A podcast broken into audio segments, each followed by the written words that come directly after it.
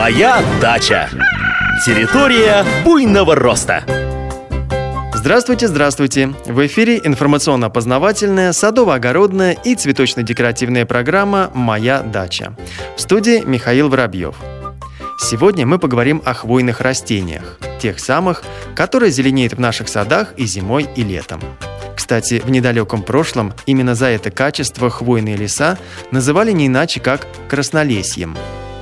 Самая распространенная хвойная культура в саду – это, конечно же, туя. Удивительно живучие и неприхотливые растения. Кроме того, оно легко выдерживает стрижку и, в отличие от большинства хвойных пород, совершенно не колючее.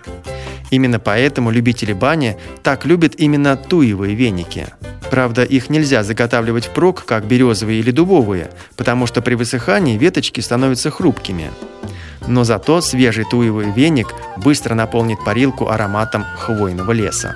Можжевельник обыкновенный, за сходство с южным собратом, часто называют северным кипарисом. У него очень графичная, вытянутой формы крона. Эти растения хорошо смотрятся и в одиночных, и в групповых посадках. Кстати, плоды у можжевельника съедобные – с точки зрения ботаники это обычные шишки, но их чешуйки мягкие и сочные. Поэтому для них придумали особое название – шишка-ягоды. Между прочим, именно из них делают джин – известный алкогольный напиток. На альпийских горках часто высаживают низкорослый вид – можжевельник казацкий. Он не стремится расти вверх, а стелится по земле.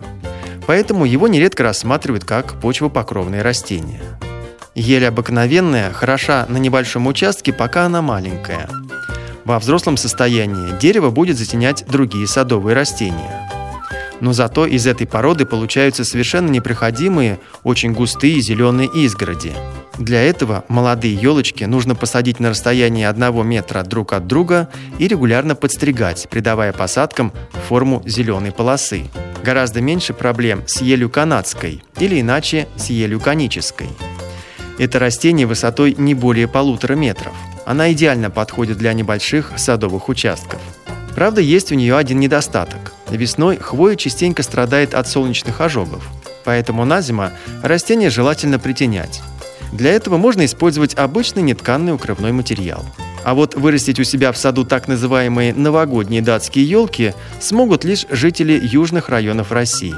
На самом деле это не елки и вовсе не датские. Это пихта кавказская, которую европейские фермеры с успехом выращивают в огромных количествах. Есть только одно условие. Для нормального развития этому виду пихты нужен мягкий и влажный климат.